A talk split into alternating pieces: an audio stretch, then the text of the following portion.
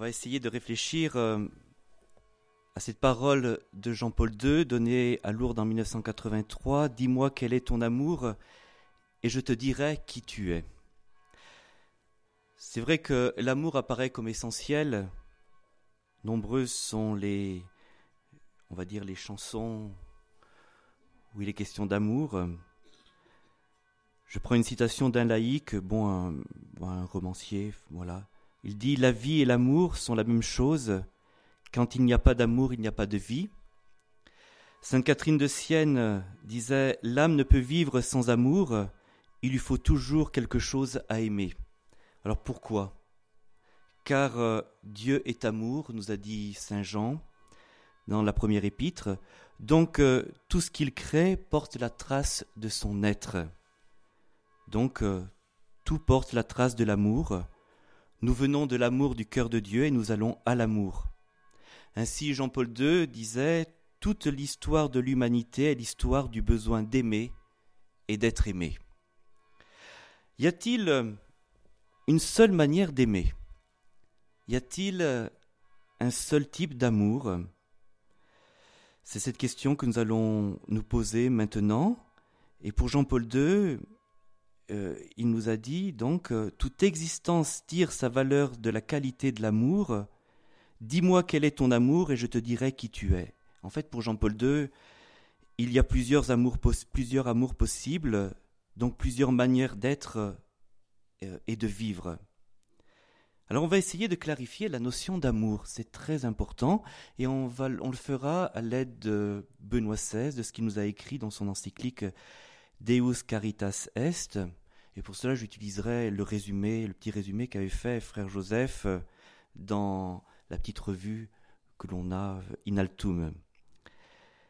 Alors, on distingue souvent entre amour éros et l'amour agapé.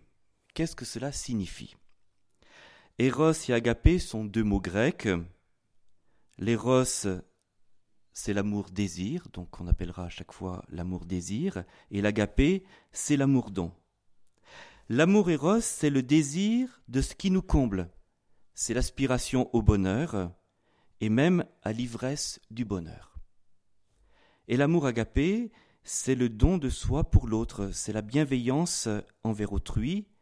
C'est cet amour pousse même à se sacrifier pour l'autre. Dans le Nouveau Testament, il est question essentiellement que de l'amour agapé. Il ne, parle jamais de l'amour éros, pour ainsi dire. Alors cela signifie-t-il que l'amour euh, fait que l'amour désir est mauvais? Avant le christianisme, les Grecs, par contre, privilégiaient l'amour désir. Ils y voyaient comme une folie divine qui offre à l'homme une ivresse, l'ivresse du bonheur. Malheureusement, le culte euh, de, l'amour-désir les a conduits à des pratiques euh, assez abominables, comme euh, par exemple euh, la, prostitution sacrée.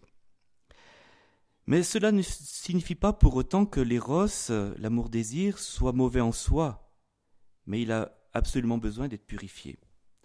Il y a un père de l'Église, c'est-à-dire un des premiers théologiens saints qui, qui s'appelle Pseudo-Denis, qui euh, a connu une grande élévation vers Dieu par l'amour, et il parle à la fois de l'amour divin qui est Eros et Agapé, c'est-à-dire amour-désir et amour-don. C'est très intéressant. Et cela peut-il se rattacher à la Bible? Ben, Oui. Dans Osée, chapitre 11, Dieu dit au peuple d'Israël, euh, il est dit que enfin, Dieu parle au peuple d'Israël et lui dit Comment t'abandonnerai-je, Israël? Mon cœur se tourne contre moi. Je n'agirai pas selon l'ardeur de ma colère. Je ne détruirai plus Israël. On voit dans cette parole que Dieu aime passionnément son peuple, comme euh, l'époux aime son épouse. D'ailleurs, il a des images très fortes dans ce sens-là il ne peut se résoudre à l'abandonner.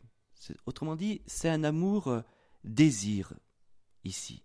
Et cet amour désir pousse Dieu à pardonner. Et là, c'est l'amour bonté. Dans l'Évangile, on voit Jésus en croix crier. Il crie J'ai soif. Il a soif. Il a soif que l'on ait soif de lui. C'est bien là un amour désir. Il a soif, il désire notre amour, il désire, et cet amour qui, qui vient le comble, qui viendra le combler. Et pour étancher cette soif, Jésus ne recule pas devant le sacrifice de la croix, et c'est là l'amour du don suprême, c'est l'amour agapé. Alors, euh, en Dieu, amour, désir et amour-don se rejoignent. Alors, quelle incidence y a-t-il euh, dans l'amour humain? L'amour euh, entre époux, l'amour,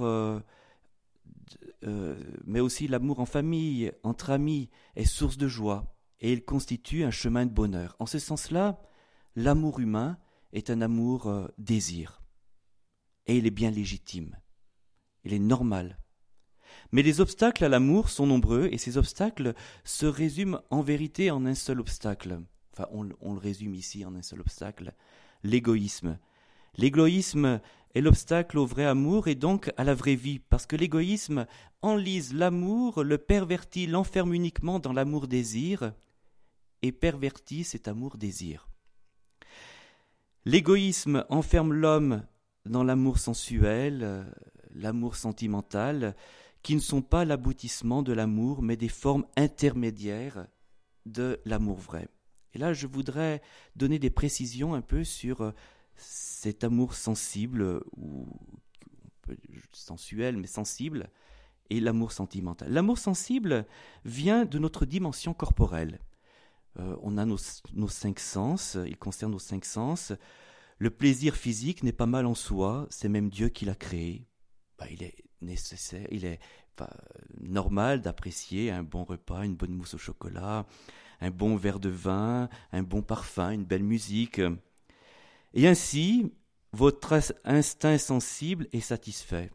Bon, le chat, qui savoure sa pâtée au coin du feu en ronronnant est au sommet du plaisir. Voilà. Ben nous, ben parfois on est un peu comme cela. Le plaisir, donc, euh, c'est le repos du corps, de l'affectivité dans ce qui le tiraille. Nous avons cette nature animale en nous et il y a un certain repos en nous quand elle est satisfaite. Mais cela ne suffit pas. Le cœur de l'homme est fait pour bien plus grand que cela, ne l'oublions jamais. On va dire, ne vous contentez pas d'un amour chocolat. Croire que c'est dans la multiplication des plaisirs que l'homme a la joie est certainement l'une des erreurs les plus grandes de notre époque. Maintenant, parlons d'une forme un tout petit peu plus élevée de l'amour, l'amour sentimental.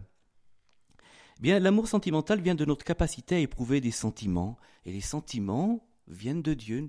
Voilà. L'attachement par les sens n'est pas un mal. Cela se, manifeste dans la satisfaction trouvée dans la compagnie de telle ou telle personne. un exemple très fort est l'attachement spontané d'une mère pour son enfant. C'est bon. Mais là aussi, il faut que la partie supérieure de notre être le gouverne, gouverne le sentiment, l'amour sentimental. Le sentiment ben, peut mentir. Notre sentiment, parfois, pas toujours. Oui, notre senti peut mentir. Un amour purement sentimental fait de vous un cœur en forme d'artichaut. Qu'est-ce que ça veut dire?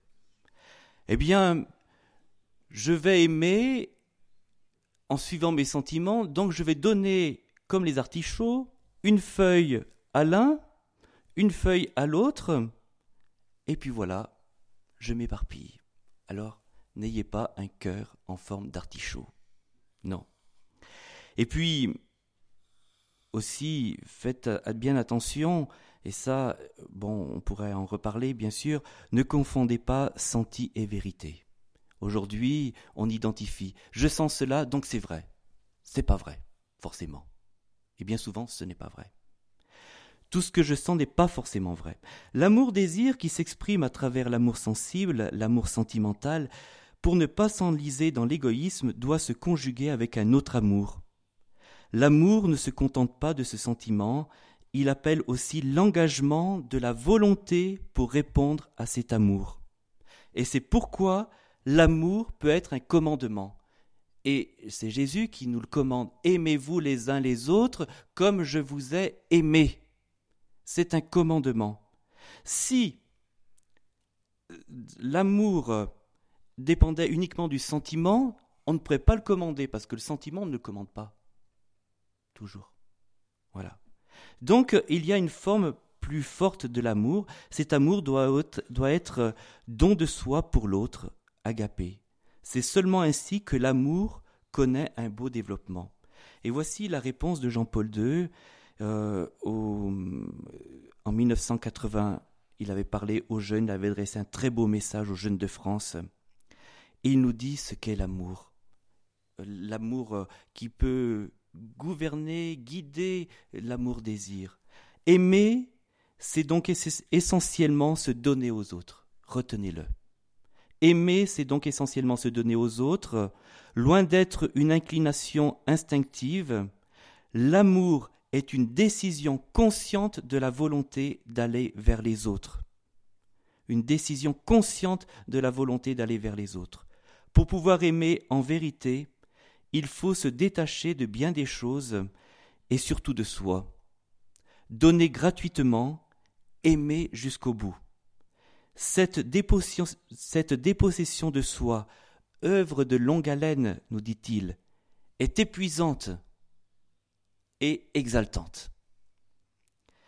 Elle est source d'équilibre, elle est le secret du bonheur. Il résume de manière très belle, parce qu'il sait vraiment ce qu'est l'amour, euh, Jean-Paul II. Alors tout le combat est là aujourd'hui. Satan a essayé d'enfermer l'homme sur lui-même dans ce faux amour, cet amour égoïste. Or ce faux amour nous souille. C'est l'impureté, on va dire, du corps, mais ne réduisons pas ce faux amour euh, à ce type d'impureté, mais il y a l'impureté de l'esprit. C'est tout l'orgueil. Quand le corps, le cœur, l'esprit sont souillés, il a du mal à voir Dieu la foi devient difficile, elle s'éteint. Regardez ce qui s'est passé euh, dans, nos pays. L'argent permet d'accéder plus facilement à plus de plaisir. Au début, c'est pas un mal en soi, mais quand c'est excessif, l'homme est enfermé sur lui-même, d'où perte de la foi, perte du sens de l'autre. L'autre devient un objet. Alors, on va conclure euh, en disant, eh bien, il faut euh, tout simplement éduquer notre amour. L'amour-désir, oui, mais avec l'amour agapé. Alors, euh, on va dire, euh, avec Dieu, rien n'est perdu. Frère Clément Marie vous l'a dit. En effet, depuis que l'homme est homme et qu'il est marqué par le péché originel, aimer en vérité devenu un grand combat. Ne nous décourageons pas. Avec Dieu, on peut retrouver un cœur pur, un cœur libre, on peut réapprendre à aimer. Et puis Dieu nous rend capables. Alors j'aime beaucoup cette, euh, cette citation, enfin c'est plus qu'une citation, ce qu'a vécu Saint Augustin, c'est dans les confessions. Alors même c'est un peu limitatif par rapport à, son combat, mais Saint Augustin c'est un grand converti, il a, il a erré dans certaines formes de mauvais amour. Il disait Je croyais que la continence relevait de mes propres forces, forces que je ne, me connaissais pas. Et j'étais assez sot pour ne pas savoir que personne ne peut être continent si tu ne, si tu ne le lui donnes. Et certes, tu l'aurais donné si mon gémissement intérieur, si de mon gémissement intérieur j'avais frappé à tes oreilles, et si d'une foi solide j'avais jeté en moi mon souci. Merveilleux. Le commandement de l'amour est très beau, mais n'est-il pas trop exigeant? Ben Jésus ne se contente pas de nous donner le commandement de l'amour, il veut aussi vivre en nous afin de nous donner la force d'aimer.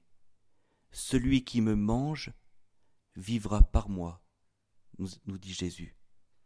Voilà. Il nous donne, il, il vient en nous pour nous donner la capacité d'aimer.